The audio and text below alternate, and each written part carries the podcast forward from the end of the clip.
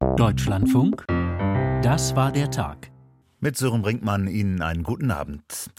Wie steht es um die europäische Verteidigungspolitik, um die europäischen Verteidigungsfähigkeiten und was muss dringend nachgebessert werden, also auch nachgerüstet werden? Auch aus Sorge, dass Donald Trump vielleicht ins Weiße Haus zurückkehren könnte und ungemütlich für die transatlantischen Partner. Ein Thema am Wochenende in München. Was an Unterstützung kann und muss die Ukraine in nächster Zeit bekommen, wo gerade die Stadt Avdiivka aufgegeben wurde? Und welche Lösungen zeichnen sich bei der Krise im Nahen Osten ab oder auch nicht? Viele Fragen, die an den vergangenen Tagen diskutiert wurden bei der Münchner Sicherheitskonferenz in einer Zeit voller Unsicherheit und Konflikte. Und dann platzte auch noch die Nachricht vom Tod Alexei Nawalnys in die Flure und Säle des Bayerischen Hofs. Heute ist die Münchner Sicherheitskonferenz zu Ende gegangen. Die Themen, die dort besprochen wurden, verhandelt wurden, die vertiefen wir gleich auch in dieser Sendung. Zunächst aber zieht Markus Pindur ein Resümee des Treffens. Am dritten Tag der Münchner Sicherheitskonferenz wurde das Thema Nahost auf dem Podium verhandelt. Die meisten anderen Gespräche fanden zuvor hinter verschlossenen Türen statt. Der Krieg in Gaza und mögliche Auswege daraus sind zu sensibel und umstritten, um öffentlich ausgefochten zu werden. Diplomatie braucht geschützte Gesprächsräume. Zuvor hatte sich der amerikanische Außenminister Blinken geäußert. Die palästinensische Autonomiebehörde müsse reformiert werden, damit sie ein verlässlicher Partner Israels sein könne. Die Schaffung eines palästinensischen Staates würde auch die Sicherheit Israels erhöhen, so Blinken. Ein schwieriger Weg, aber die Alternative wäre, den Teufelskreis immer und immer wieder zu wiederholen. Der israelische Präsident Herzog verwies dagegen auf die israelischen Sicherheitsinteressen. Wir müssen realistisch sein. Es wird nicht zu einer Zwei-Staaten-Lösung kommen, wenn wir keine klaren Antworten auf die Sicherheitsbedürfnisse Israels haben. Der Außenminister der palästinensischen Autonomiebehörde, Staye, forderte dagegen baldmöglichst einen palästinensischen Staat. Wir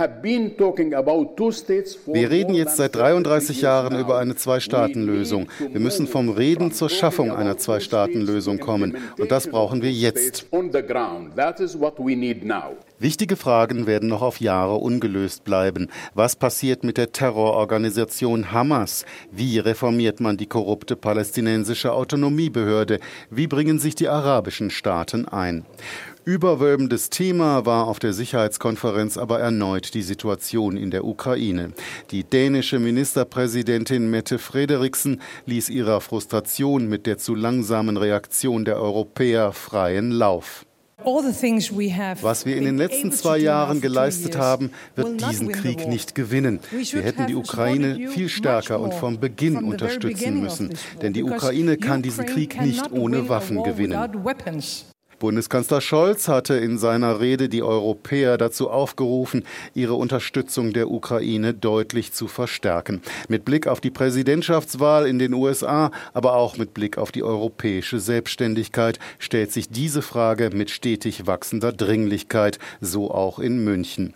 Fragen nach dem Marschflugkörper Taurus, der die Nachschublinien der russischen Armee empfindlich stören könnte, wich Scholz jedoch erneut aus der Beitrag von Markus Pindur, in dem wir gehört haben, dass auch der russische Angriffskrieg in der Ukraine eine zentrale Rolle gespielt hat in München, nicht nur beim Auftritt von Ukraines Präsident Volodymyr Zelensky.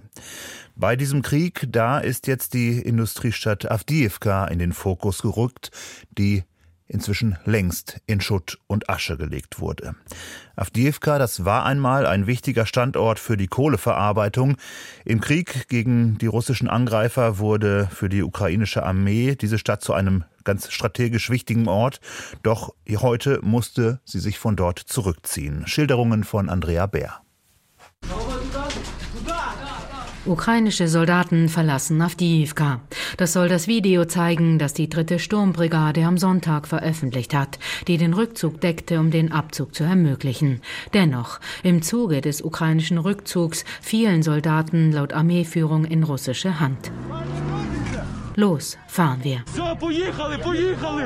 Nachdem sich die ukrainischen Truppen aus der Stadt Avdiivka zurückzogen und nun die Frontlinien stabilisieren müssen, hat die russische Seite die Stadt und die große Kohlefabrik besetzt und rücken nun laut ukrainischen Angaben weiter in Richtung Westen vor. Im Fokus stand am Sonntag der kleine Ort Lastotschkine.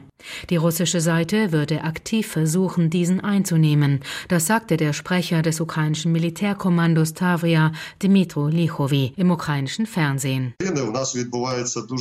Es gab viele Kampfhandlungen und feindliche Angriffe aus Richtung Avdiivka und unser Gegner versucht aktiv, das Dorf Lastotschkine einzunehmen. Am Samstag wurden dort 14 Angriffe gezählt. Die russische Seite habe enorme Verluste erlitten, so Lichovi, nicht nur bei Avdiivka. Seit Jahresbeginn bis einschließlich 16. Februar seien mehr als 20.000 russische Soldaten getötet worden und viel Militärtechnik zerstört, darunter 200 Panzer. Die ukrainische Seite veröffentlicht keine Zahlen, wie viele ukrainische Soldaten bei den Kämpfen um Avdiivka getötet wurden oder seit Beginn der russischen Großinvasion insgesamt, das kann nur geschätzt werden. Sicher ist, es sind viele. Auf lange Sicht werden ukrainische Männer in der Armee gebraucht. Mobilisierung ist ein entsprechend wichtiges Thema und ein neuralgischer Punkt ukrainischer Innenpolitik. Parlament und Regierung debattieren seit Wochen heftig über ein neues Mobilisierungsgesetz.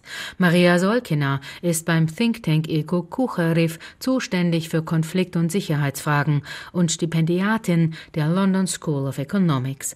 Im Gespräch mit dem ARD-Studio Kiew plädiert sie für eine offene, ehrliche Debatte.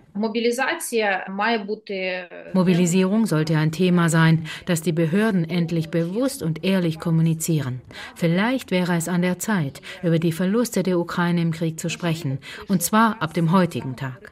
Vielleicht ist es für die politischen Instanzen des Landes nicht von Vorteil, die realen Verluste auszusprechen, aber vielleicht könnte es den Dialog mit der Gesellschaft endlich auf eine Ebene heben, in der Erwachsene mit Erwachsenen sprechen.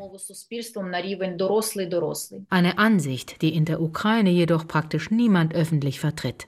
Die Todeszahlen könnten demotivieren und dem Gegner Russland nützen, so die gängige Meinung. Armeechef Alexander Sirski oder Präsident Volodymyr Zelensky betonten unterdessen, man werde Avdiivka zurückerobern. Doch die Niederlage hat eine große Niedergeschlagenheit vieler Menschen zur Folge. Kurz vor dem Fall evakuierte die Armee noch die letzten verbliebenen Zivilisten aus Avdiivka, wie es hieß. Wieder filmte die Armee, diesmal eine Ukrainerin, die beim Anblick der Zerstörung geradezu hysterisch wirkt. Oh mein Gott, meine Heimatstadt. Der Soldat am Steuer kann sie kaum beruhigen. Ja, sagt er, Avdiivka existiert nicht mehr. Ich bin hier geboren und aufgewachsen. Was für ein Schrecken. Es ist der reinste Albtraum. Warum werden wir so gestraft? Eindrücke aus Avdiivka im Osten der Ukraine. Unsere Korrespondentin Andrea Bär war das. Sie hören den Deutschlandfunk, das war der Tag um 23.13 Uhr. Und die Nachricht vom Rückzug aus Avdiivka hatte dann auch direkte Folgen auf der diplomatischen Ebene, indem US-Präsident Biden der Ukraine die Unterstützung noch einmal fest zugesagt hat. Isabel Karras.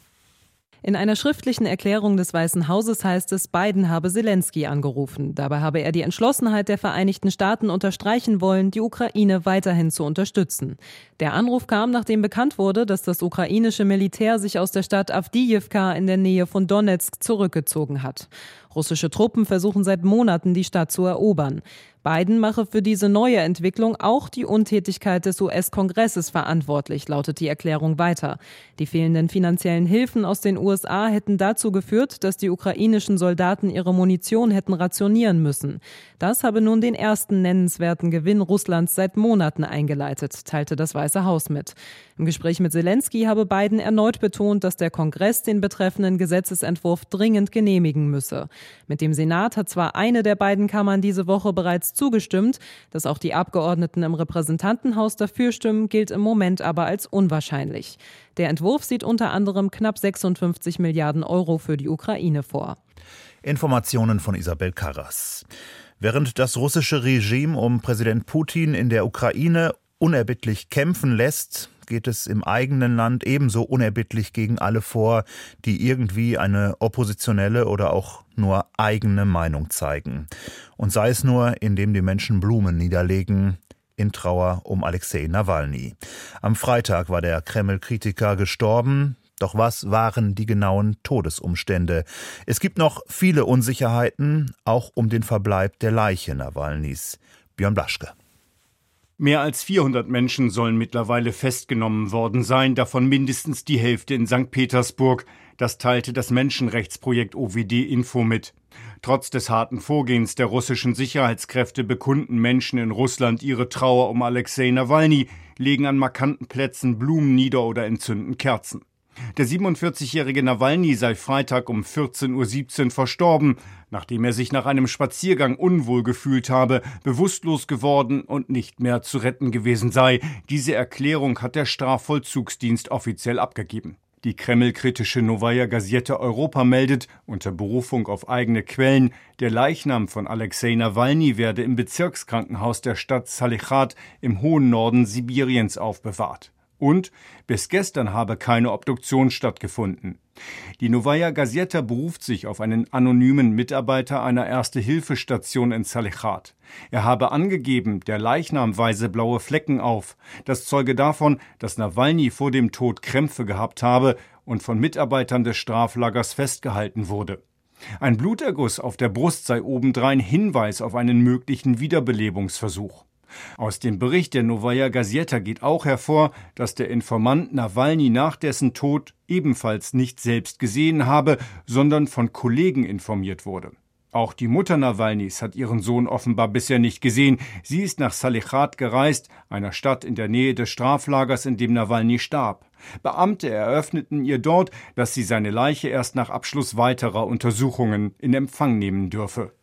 Russland nach dem Tod von Alexei Nawalny, Björn Blaschke berichtete. Und wir blicken nach vorne. Wer Anfang der nächsten Woche mit der Lufthansa fliegen will oder muss oder möchte, der muss sich auch auf Probleme einstellen, vor allem am Dienstag. Die Gewerkschaft Verdi hat das Bodenpersonal der Lufthansa zum Streik aufgerufen. Das Unternehmen reagiert, wie schon beim letzten Streik Anfang Februar, mit einem deutlich ausgedünnten Sonderflugplan während des Streiks von Dienstag früh 4 Uhr bis Mittwochmorgen um kurz nach 7. In den Bereichen Cargo, Technik und IT beginnt der Streik sogar schon früher, nämlich morgen Abend um 20 Uhr. Insgesamt seien 100.000 Passagiere betroffen, heißt es bei der Lufthansa. Sie sollten sich informieren, ob ihr Flug stattfindet oder nicht, bevor sie sich überhaupt auf den Weg zum Flughafen machen. Nach den Erfahrungen des letzten Streiks muss wieder damit gerechnet werden, dass 80 bis 90 Prozent der geplanten Lufthansa-Passagierflüge ausfallen. Betroffen sind die beiden Lufthansa-Drehkreuze Frankfurt und München sowie die Flughäfen Berlin, Hamburg, Düsseldorf, Köln-Bonn sowie Stuttgart. Die Lufthansa kritisiert den Streik als unnötig. In der letzten Verhandlungsrunde habe sie 10 Prozent mehr Geld verteilt über zwei Jahre plus 3000 Euro Inflationsausgleich geboten. Laut Verdi-Verhandlungsführer Marvin Reschinski ist das deutlich weniger als die geforderten 500 Euro mehr pro Monat. 96 Prozent der Beschäftigten hätten das Angebot der Lufthansa bei internen Beratungen entsprechend abgelehnt. Mit dem Streik will die Gewerkschaft den Druck auf das Unternehmen unmittelbar vor den für Mittwoch geplanten nächsten Verhandlungen erhöhen.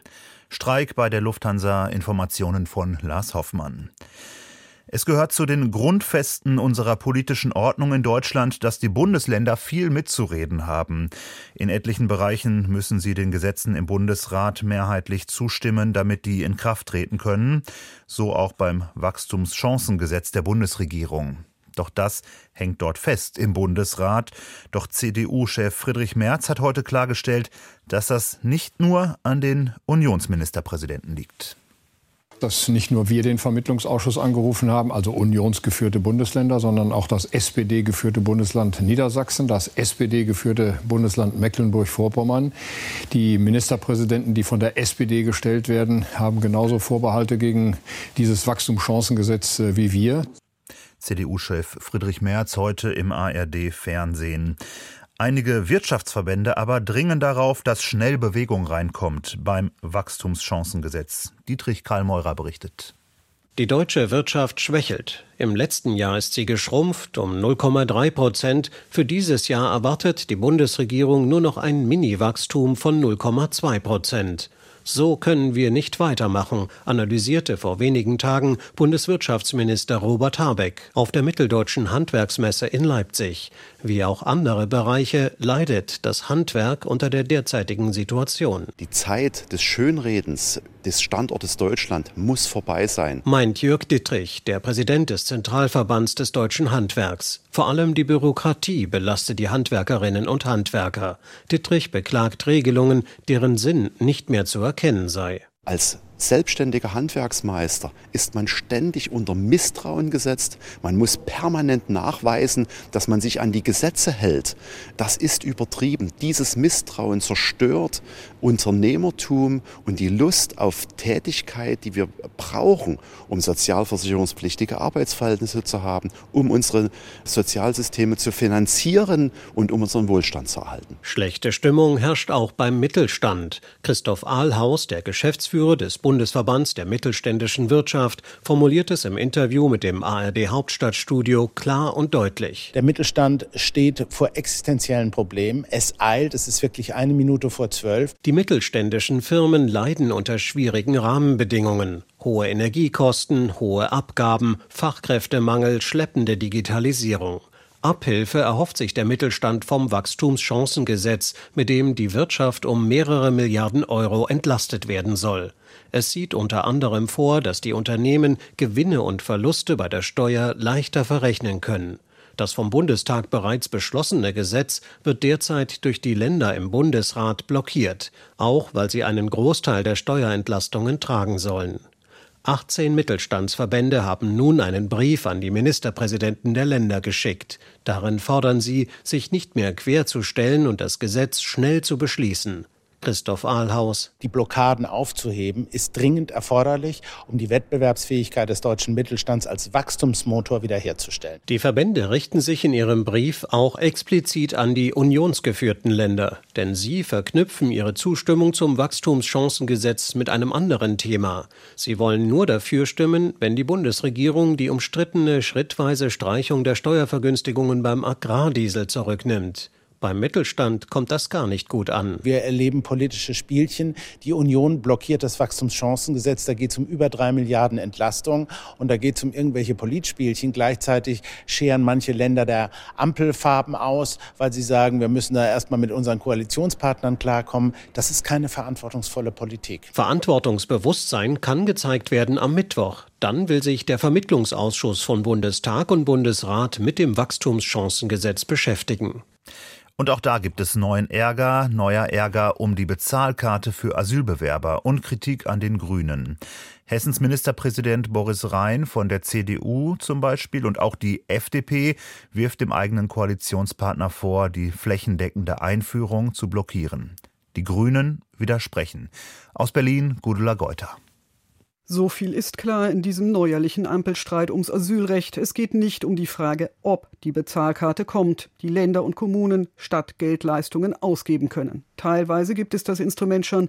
Die meisten Bundesländer haben sich auf Rahmenbedingungen geeinigt, die derzeit umgesetzt werden. Gestritten wird über das Wie, über die Frage, ob das Bundesgesetz geändert werden soll. SPD und FDP sagen ja, die Grünen nein. Aber schon diese Uneinigkeit genügt für markige Ansagen. Von FDP-Generalsekretär Bijan Gierserei etwa, der gegenüber Welt TV sagte, Das ist schon befremdlich, dass die Instrumente, die man gemeinsam vereinbart hat, dann plötzlich in Frage gestellt werden. Das sind Ausreden, die jetzt benutzt werden. Ich glaube, dahinter steht eher die Vorstellung, dass man eine bestimmte Form der Migrationspolitik nicht will. Wolfgang Kubicki, FDP-Fraktionsvize, nutzte in der Bild am Sonntag neuerlich die Gelegenheit, die Koalition in Frage zu stellen. Und Boris Rhein, Hessens Ministerpräsident CDU, sprach gegenüber der dpa von einer Bezahlkartenblockade der Grünen. Auf der anderen Seite findet auch deren stellvertretender Fraktionsvorsitzender Andreas Audritsch deutliche Worte. Wir brauchen mehr Zuverlässigkeit im Kanzleramt, damit solche Prozesse künftig nicht im Chaos enden, dass die rechtlichen Möglichkeiten existieren, ist seit vielen Monaten auch die Haltung des Kanzleramtes. Und das, was jetzt passiert, das Hin und Her, das wäre vermeidbar gewesen. Worum geht es? Nachdem die Bundesländer sich auf Mindestanforderungen geeinigt hatten, sprachen sie nach Angaben einer Ministeriumssprecherin mit dem Bundesministerium für Arbeit und Soziales über Änderungen des Bundesasylbewerberleistungsgesetzes. Eine Formulierungshilfe aus dem Haus von Hubertus Heil, SPD, sieht nun nach den Angaben tatsächlich vor, dass die Bezahlkarte ausdrücklich im Gesetz aufgenommen wird. Die Grünen wollen das nicht und weisen gleichzeitig den Vorwurf zurück, damit gegen Vereinbarungen zu verstoßen. Denn, so Andreas Audritsch, die Änderung sei gar nicht nötig. Wir brauchen keinen Streit mit großer Geste oder ähnliches, sondern wir brauchen jetzt tatsächlich sachliche Arbeit und konstruktives Handeln. Das ist, was wichtig ist. Hamburg zeigt, dass es geht. Bayern zeigt, dass es geht. Alles das ist möglich. In Hamburg werden Bezahlkarten seit Donnerstag ausgegeben. In Bayern soll die Bezahlkarte in zwei Wochen starten. Zugestimmt hatte zwar auch der grüne Vizekanzler Robert Habeck in einem Gespräch mit Olaf Scholz und Christian Lindner im Herbst, einem Papier, in dem sie auf die Möglichkeiten der Kommunen verweisen, auf Sachleistungen zu setzen.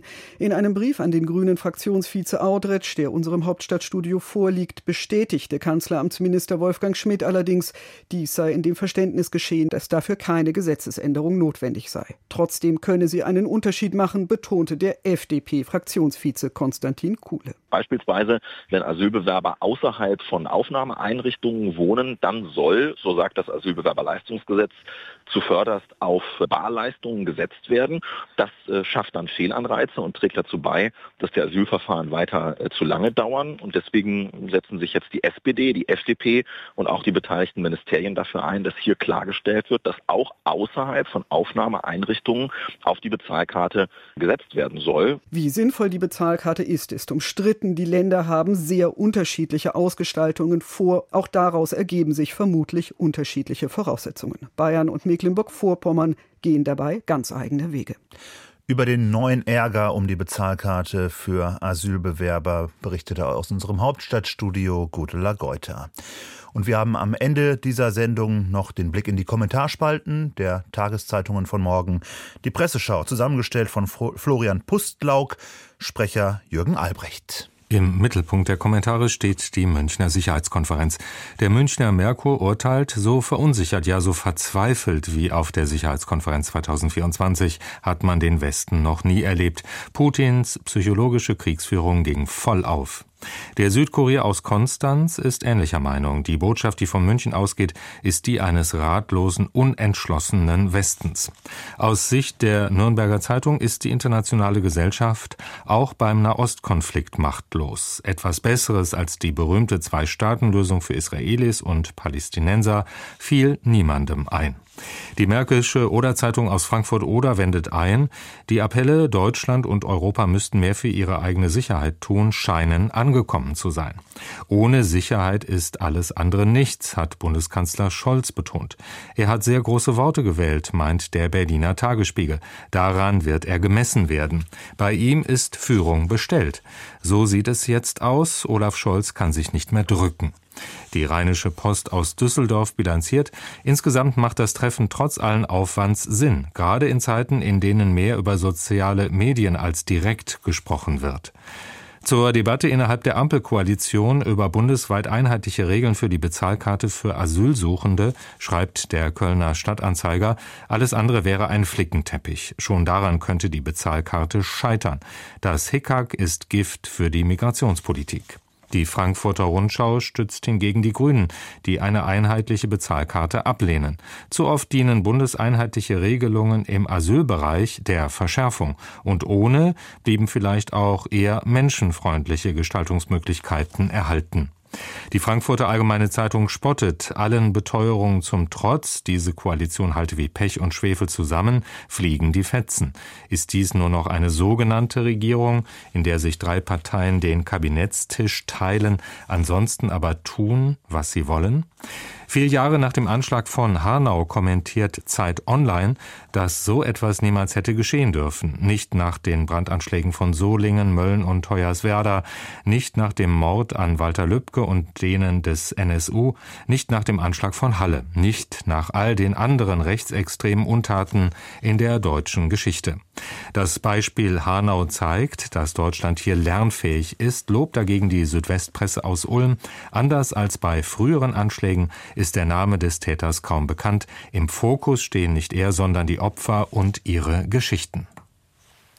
Vielen Dank an Jürgen Albrecht. Das war der Blick in die Kommentarspalten der morgigen Tageszeitungen. Die Presseschau, die Florian Pustlauk zusammengestellt hat. Und das war der Tag hier im Deutschlandfunk. Am Mikrofon bis hierher Sören Brinkmann. Ich wünsche Ihnen einen angenehmen Abend, eine gute Nacht.